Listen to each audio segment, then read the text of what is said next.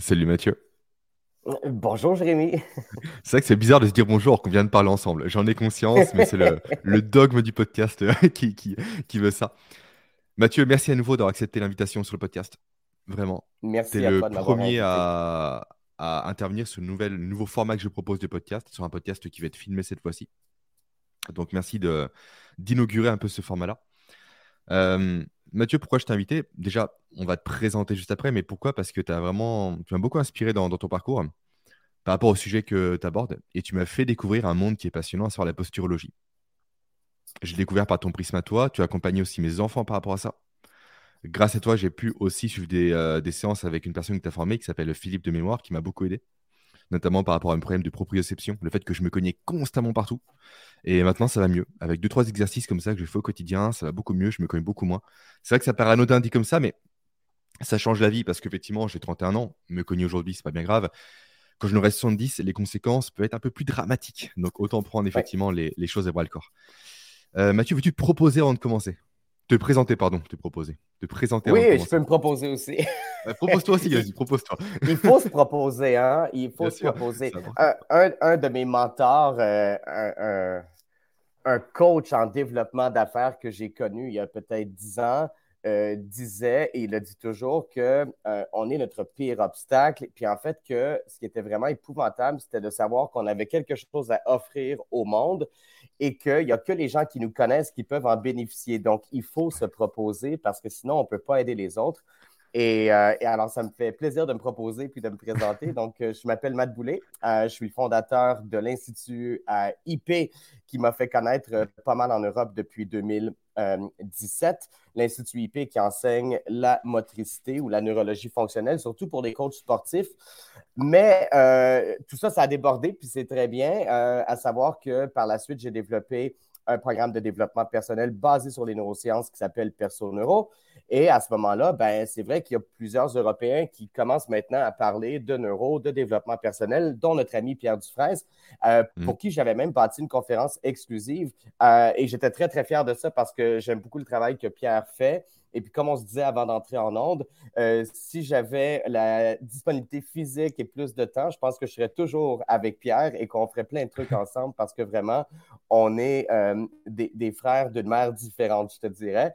Euh, mais c'est ça. Donc, donc, mon intérêt, ça a toujours été de potentialiser l'être humain, de lui redonner sa dignité, euh, et, ce qui est souvent, en fait, euh, ce qui est souvent un enjeu là, pour, euh, pour beaucoup de monde, qu'ils soient athlètes ou non. Donc, je m'intéresse à tout le monde, je m'intéresse aux enfants, je m'intéresse aux personnes âgées. Puis oui, avec ça, il y a aussi le haut niveau. et j'essaie d'influencer ben, tous ceux qui sont dans l'industrie de la santé à penser un peu plus au cerveau, à penser un peu plus mmh. à son importance et par la suite à apprendre des techniques des outils qui peuvent être mis en place pour concrètement avoir un effet positif dans la vie des gens. C'est ma mission de vie, donc je suis très content de pouvoir en parler avec toi aujourd'hui. c'est génial. Et c'est vrai que, mine de rien, on parlait de Pierre en, amont, effectivement, tu l'as rementionné. Euh, je suis dans l'école de Pierre, comme j'ai pu te le dire précédemment, en naturopathie Hermès. On a fait un stage récemment et c'est vrai que ta présence manque en quelque sorte. C'est qu'on est entouré de, Pierre Dufresne, de Pierre Etchard, de euh, Julien Lepage, des personnes que tu connais forcément. Il y a une belle synergie, une belle ambiance. Et c'est vrai il manque ton accent, en quelque sorte. Dans le stage, ta touche à toi, et c'est vrai que tu aurais toute la place là-bas. Et bref, ça aurait été super. Euh, avant de commencer euh, l'échange, j'ai suivi du coup la conférence que tu as offert à Pierre dans le cadre d'une formation que lui proposait. Et tu avais un t-shirt ou une casquette, je sais plus, tu as marqué Fuck Meditation, il me semble. J'aimerais commencer par ça rapidement. Pourquoi ce Fuck Meditation? Peux-tu en parler, s'il te plaît? Parce qu'on est en plein dans le sujet que je vais aborder euh, par la suite avec toi. Ouais, la plupart de mes projets sont nés d'expériences que j'ai eues tout à fait concrètes avec des vraies personnes, avec des vrais clients, euh, des vrais patients. Et il y a un jeudi matin, je me rappellerai toujours, je commençais ma journée avec une cliente qui était super gentille, qui jouait vraiment le jeu de ce que j'avais à proposer. Donc ça, c'est toujours motivant pour le praticien.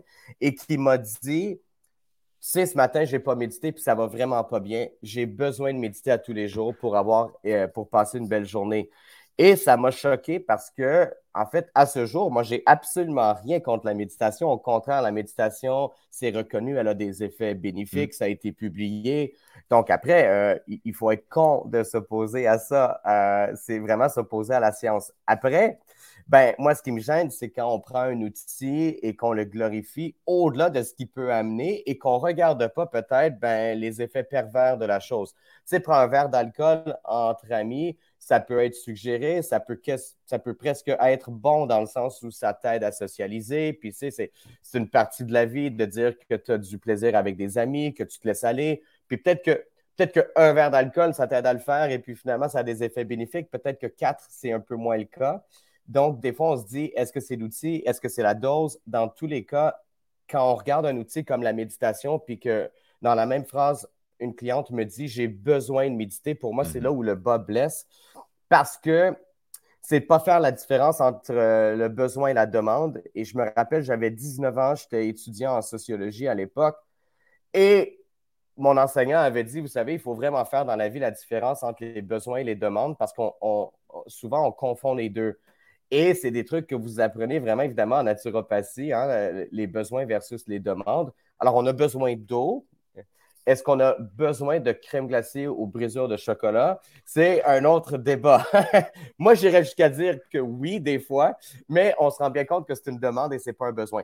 Alors, pour moi, la méditation, c'est une demande. C'est une demande qui peut avoir et qui a des bénéfices répertoriés à partir du moment où ça devient un besoin et que ça choque personne parce que c'est tellement vu comme quelque chose d'extraordinairement bon. Euh, alors là, c'est que je me suis dit, mais qu'est-ce qui fait que cette dame-là a besoin de méditer pour pouvoir affronter sa journée, pour pouvoir vivre les défis de sa vie quotidienne de façon euh, satisfaisante?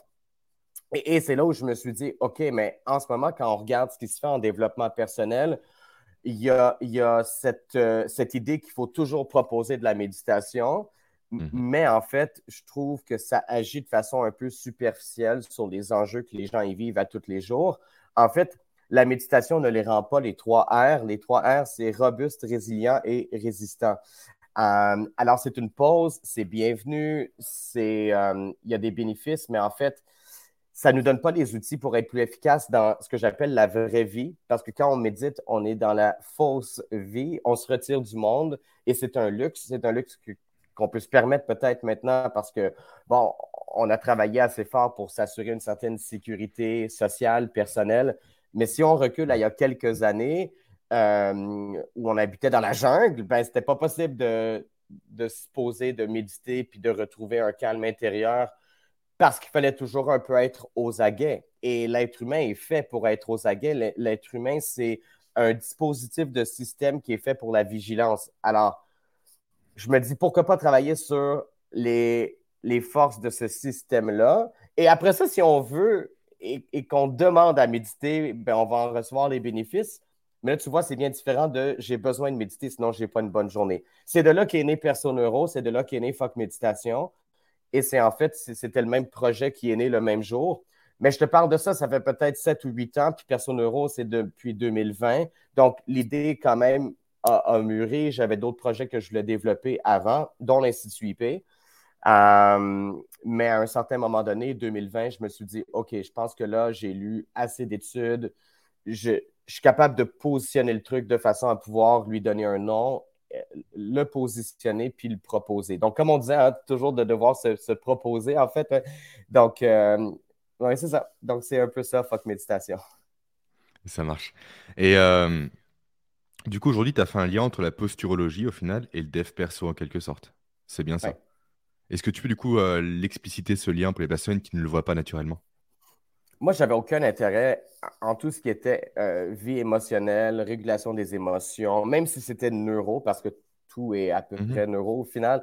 Euh, c'est vrai que moi, je suis ostéopathe de formation, donc en fait, mon intérêt en posturologie, il était très orthopédique, il était très mécanique. Hein.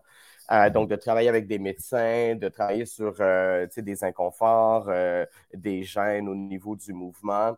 Et à force de faire ce travail-là avec une lentille très pointue, euh, je parle beaucoup, mais quand les clients me consultent, je les écoute beaucoup aussi. Puis le feedback, c'était en fait que non seulement l'épaule allait mieux ou la cheville, mais en fait, ils commençaient à me raconter des trucs comme, tu sais, depuis qu'on travaille ensemble, je dors mieux, ma tension artérielle a diminué.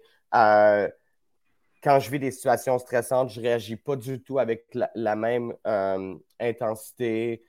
Et là, je me suis dit, ben, un, je te dis, hein, au départ, je pensais que ces gens-là me mentaient parce que, en fait, je me disais, ben, tu sais, ils me trouvent sympathique, puis ils apprécient le travail que je fais. Donc, euh, on dit par chez nous au Québec, ils beurrent un peu épais, ils en rajoutent pour, euh, pour, pour, faire en sorte que moi, je, continue à travailler avec eux. Mais en fait, euh, ben, c'est ça, c'est que ce feedback-là, évidemment, je me suis rendu compte avec les années qu'il était réel. Et ça m'a amené à regarder dans la littérature scientifique s'il y avait un lien, justement, par exemple, entre la posture, euh, le contrôle moteur et euh, tout ce qui était bon, profil de personnalité, gestion des émotions.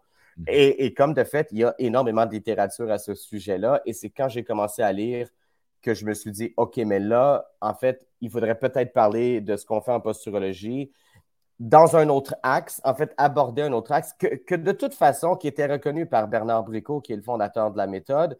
Euh, Bernard a toujours dit que la posturologie il y a des liens au niveau de la vie émotionnelle. Mais bon, tu sais, dans, un cours de base où tu enseignes la méthode, tu ne peux pas développer tous les aspects de ça en détail. Mais la porte avait toujours été ouverte. C'est juste que là, j'ai choisi de, l'ouvrir toute grande et puis de voir ce qu'il y avait derrière. Et après, de, proposer un modèle d'intervention euh, qui est perso-neuro, mais qui est une redéfinition de la posturologie dans un axe de développement personnel, en fait, ouais, comme tu disais. Donc, si je résume, en fait, euh, le postulat de base, au final, c'est que les gens pensent que les émotions influent sur la posture. On dit souvent, j'en ai plein le dos, par exemple, quand on est cambré, quand on est fatigué, etc., qu'on en a marre. Mais du coup, l'élément inverse est aussi vrai. La posture. Oui, ça va dans les deux directions, en fait. En fait, ça va dans les deux sens, on est bien d'accord.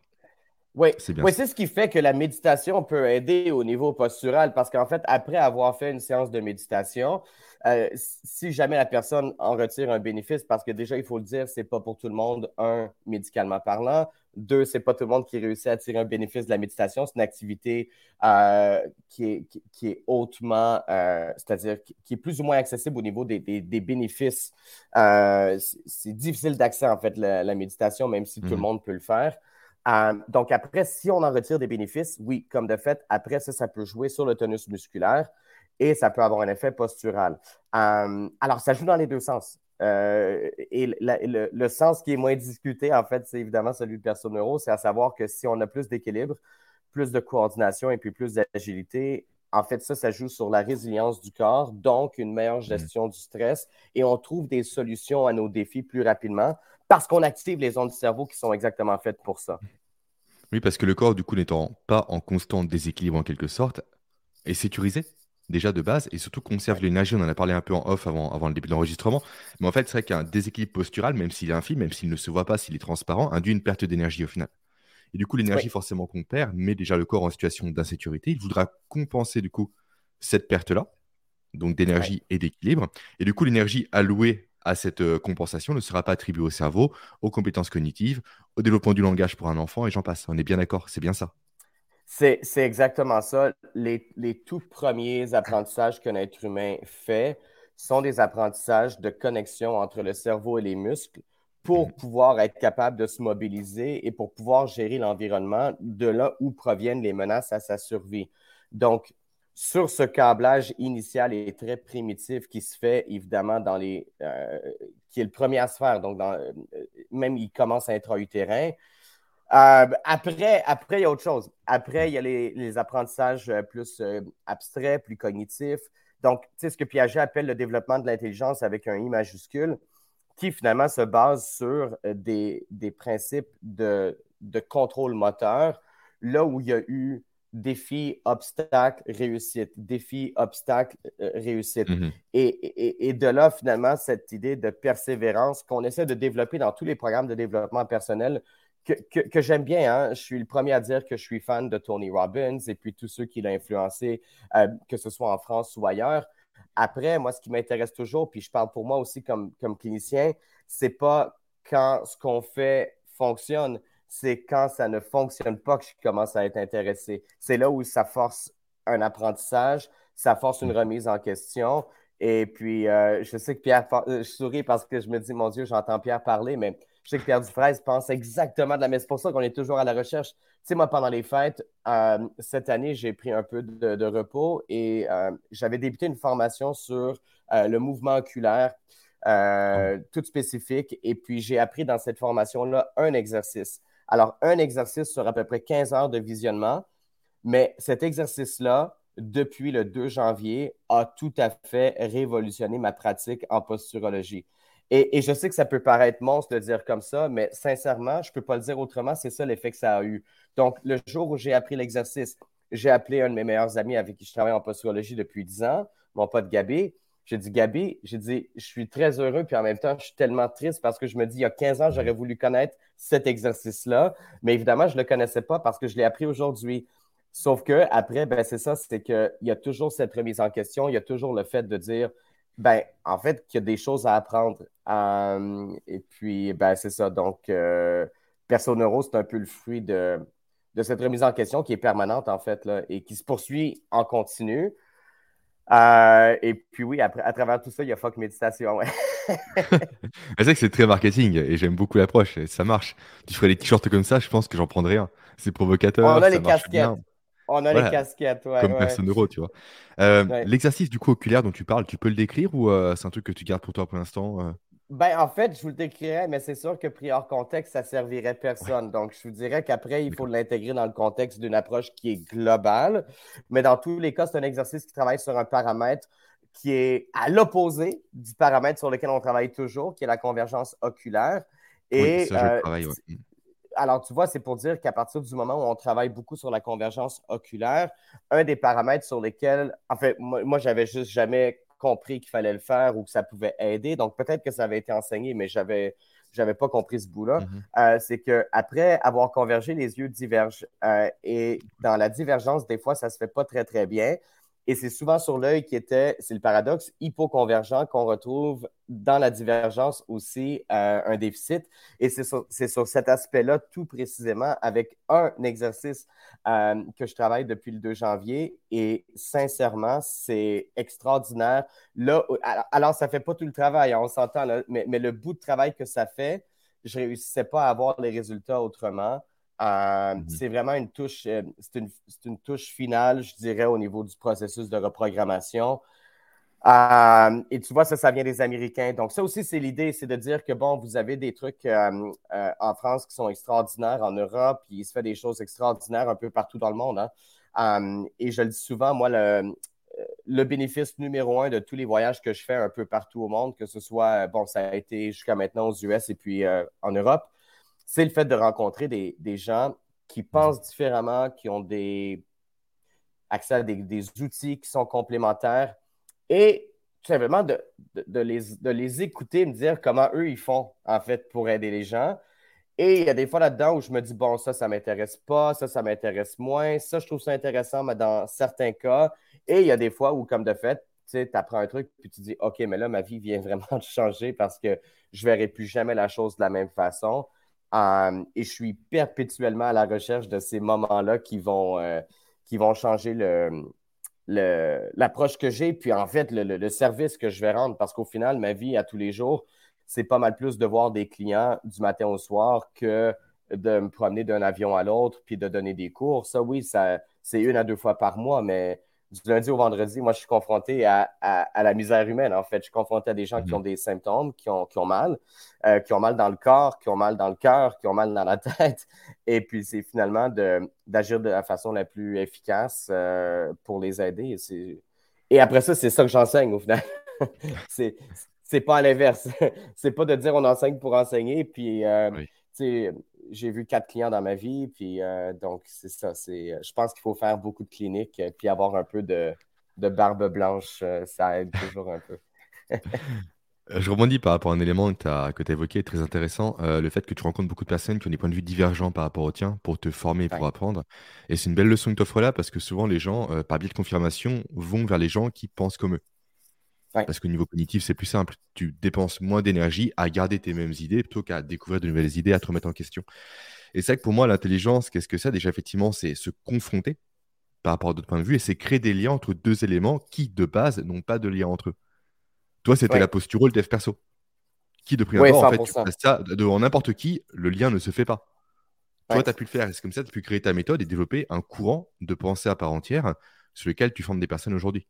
Donc c'est vrai que j'invite vraiment les gens à, se challenger et même souvent à lire carrément les arguments qui vont à l'opposé même de leur mode de pensée. C'est vrai que c'est intéressant. C'est un aparté que je fais, mais ça me paraissait intéressant de le dire. Dans tous les domaines. Hein. Dans tous, les, domaines. C'est-à-dire que, tu sais, au niveau du développement personnel, j'avais énormément consommé de développement personnel avant de le critiquer. J'avais lu des livres sur la motivation. Euh, j'étais un peu accro à certains comptes Instagram dans le sens où je manquais aucune publication de Gary Après, euh, ben c'est ça. Après, c'est de voir, OK, bon, ben, quel est le bénéfice? Euh, où sont les faiblesses? Et ça, c'est vrai pour tous les systèmes, c'est vrai pour Personeuro, c'est vrai pour tous les systèmes. Donc, il faut aller prendre le bon d'une approche. Il faut voir où il y a des manques et il faut aller complémenter avec autre chose. Après, nous, comme être humain, on ne peut pas tout faire, mais on peut connaître tout le monde. Alors, je pense mm. qu'après, l'idée, c'est d'avoir des bonnes personnes de référence. C'est un exemple très concret. Moi, je travaille aucunement le style de vie ou la nutrition des gens. Mais, mais 0, 0, 0. Alors, tu vois, je réfère à des gens comme toi, je réfère à des gens comme Mathieu Bouchard, euh, Valérie Dussault, mm. avec qui je travaille sur Montréal. Évidemment, euh, tous les gens qui sont formés chez Pierre, euh, pour moi, c'est de l'or en bord.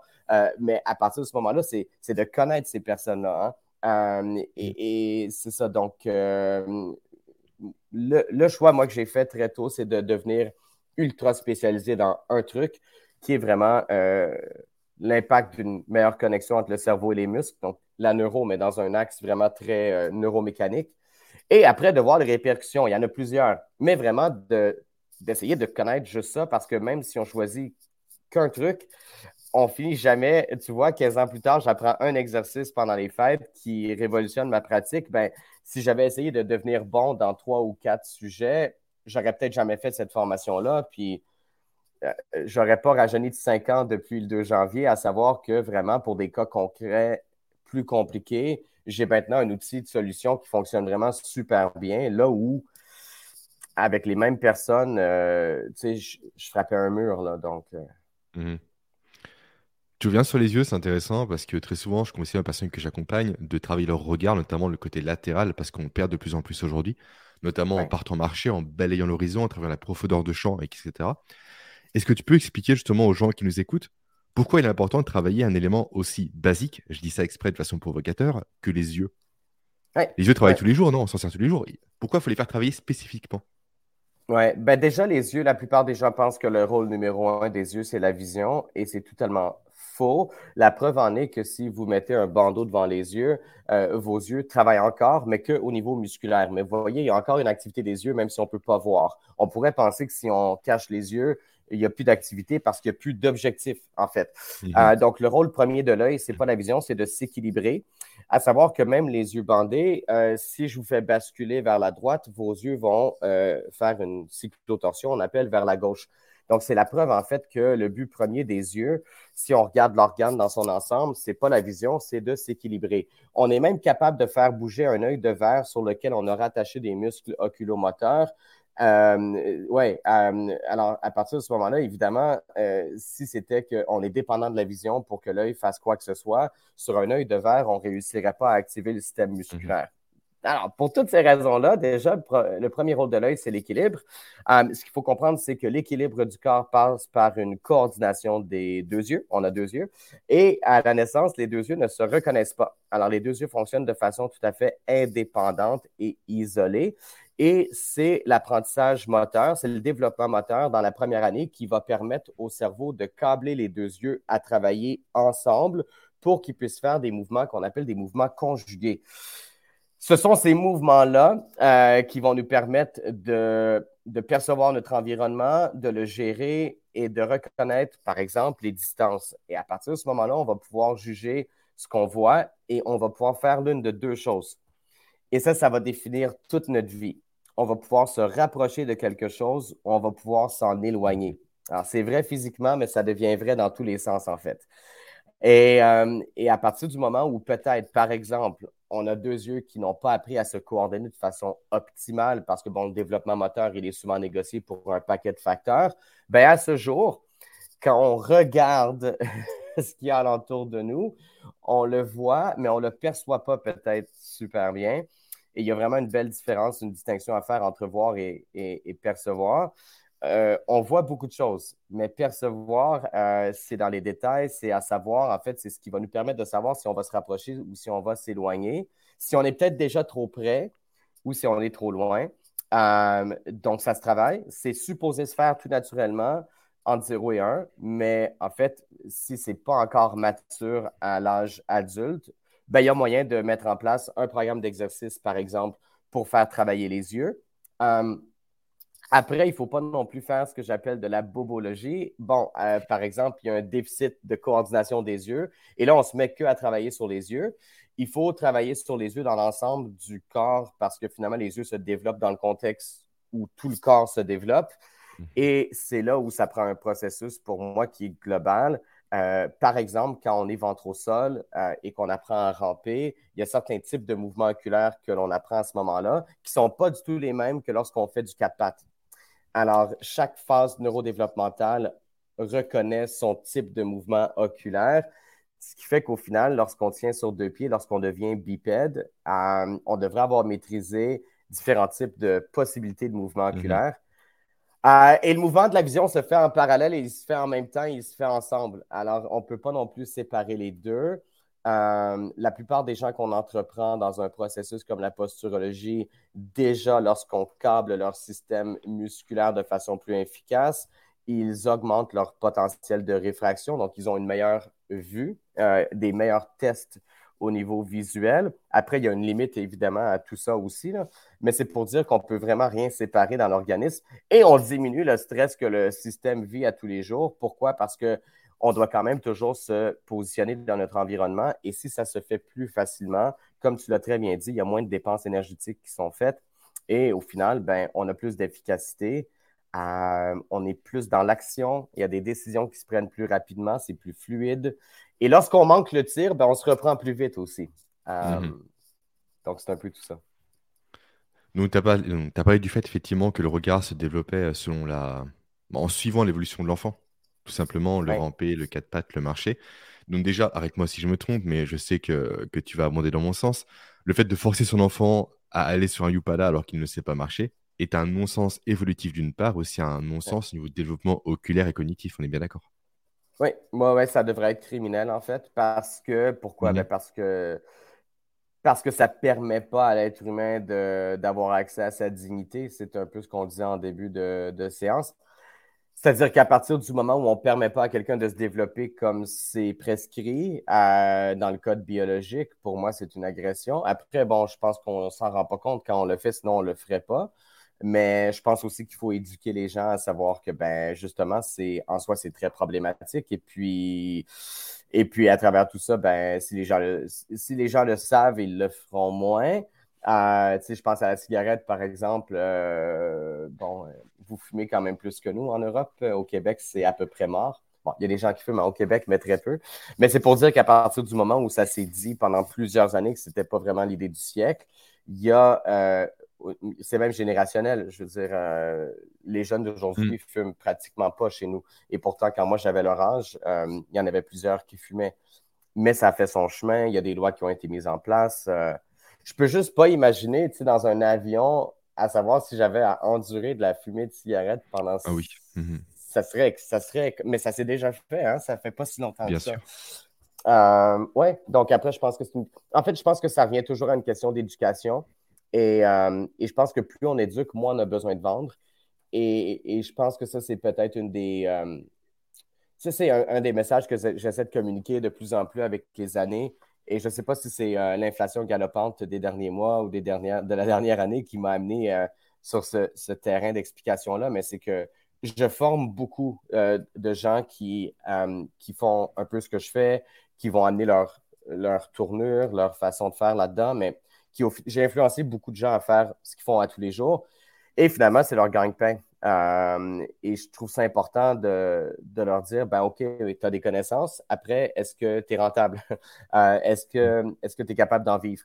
Euh, et à ce moment-là, ceux qui ont de la difficulté, et il y en a malheureusement plusieurs, ben, je pense qu'il faut juste mettre l'emphase sur, ben, tu n'as pas assez éduqué, tu t'es pas assez proposé.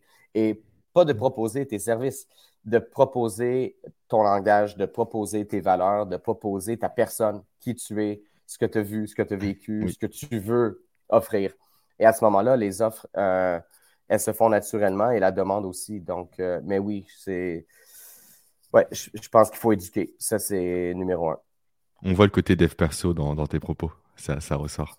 Mais c'est vrai, tu as raison. Et, pour moi, c'est ce qui manque par rapport au Yupala, cette notion d'éducation, parce que les gens, en fait, leur disent c'est pas bien, mais sans comprendre le pourquoi du comment, c'est pas bien. Et sans savoir le sens, le cerveau n'agit pas. C'est entièrement normal. Maintenant, la cigarette, on le sait, ça tue. Effectivement, on sait, on développe un cancer, etc. Le Yupala, les gens n'ont pas conscience de l'impact que ça va avoir sur leurs enfants à court, moyen, long terme. Et c'est vrai que moi, ça me fait de lance aussi par rapport au contenu que je partage, cette notion d'éducation et de responsabilisation. En fait, je t'apprends comment fonctionne ta physiologie pour que dès lors que tu as un comportement, tu saches les répercussions que ça et après tu assumes les conséquences. Soit tu changes ce comportement négatif, auquel cas tant mieux, soit tu l'assumes.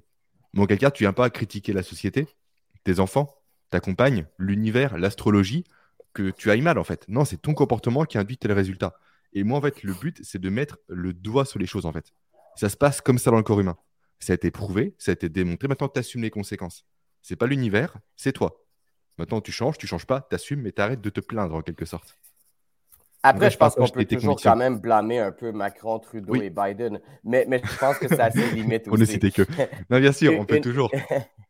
Mais, c'est vrai que ça ne change pas grand-chose, en fait. Voilà, j'ai fait euh, écho à un élément que tu vas connaître qui s'appelle la zone d'influence. On n'a pas d'influence sur ces gens-là, malheureusement. Mais on en a sur nous-mêmes. zéro. Donc, oh, malheureusement, effectivement. Ouais. Tu peux critiquer Macron, mais ça ne change rien. Ouais. Ça ne change rien. En fait, c'est vrai, c'est pas vrai. Mais je pense que ce que, ce que tu dis avec, le, avec lequel je suis 100% d'accord, c'est le fait qu'il faut que ça commence par soi. En fait, pour, être, pour être capable de se positionner, pour être capable de critiquer quiconque ou un système, et, à la limite, dire, bon, écoute, moi, je ne suis pas d'accord avec ça. Euh, mais déjà, si tu n'as pas euh, les capacités de te gérer toi-même, tu ne le feras pas. Euh, alors, je pense que ça commence par. Euh, tu sais, ils ont un mot en anglais qui pour lequel il n'y a pas de traduction en français. le mot empower. Euh, c'est comme sans puissancer, en fait. C'était une coach que j'avais eu justement en développement personnel qui m'avait, dit Tu sais, Matt, a dit ce mot-là n'existe pas en français, mais elle a dit Moi, je l'ai inventé. et puis, c'est ça, c'est l'empuissancement. Donc, à mhm. partir du moment où c'est ton focus premier de t'empuissancer, et, et ça se fait en respectant les lois de la nature. Donc, c'est vraiment, c'est là où j'aime tellement le travail que vous faites en naturo parce que c'est vraiment de un, d'apprendre comment ça fonctionne, ce qui est l'étude d'une vie, et après, ben, d'encadrer les gens, de les éduquer à finalement respecter des lois de la nature qui sont immuables, qui sont, qui sont non modifiables. Et ça, mm. c'est que l'on soit d'accord avec elles ou non. Euh, il faut les écouter, il faut les, il faut les connaître, il faut les respecter. Et plus on va faire ça, plus on va trouver une liberté, en fait, qui est la nôtre et qui est pas mal plus grande que celle qu'on va obtenir de quelconque gouvernement, peu importe qui va être en place. Euh, et après, si on a euh, l'idée de critiquer qui est en place, ben, on va être capable de mieux le faire. après, je pense que Mais c'est ça. Donc, ça commence par soi. Ça, c'est définitif. Puis, euh, oui, l'idée de victime, euh, oui, on, voit beaucoup ça. je pense que ça s'est peut-être toujours fait, mais je pense que c'est. Ah, moi, j'ai l'impression que c'est de pire en pire, le fait de dire, ben, tu sais, c'est pas de ma faute, ou c'est à cause de lui, ou c'est à cause de ça. Mm-hmm les, les, les, coachs que j'ai eus et que j'ai en ce moment là, en développement, que ce soit personnel, en développement d'affaires, j'arrive plus vraiment à séparer les deux.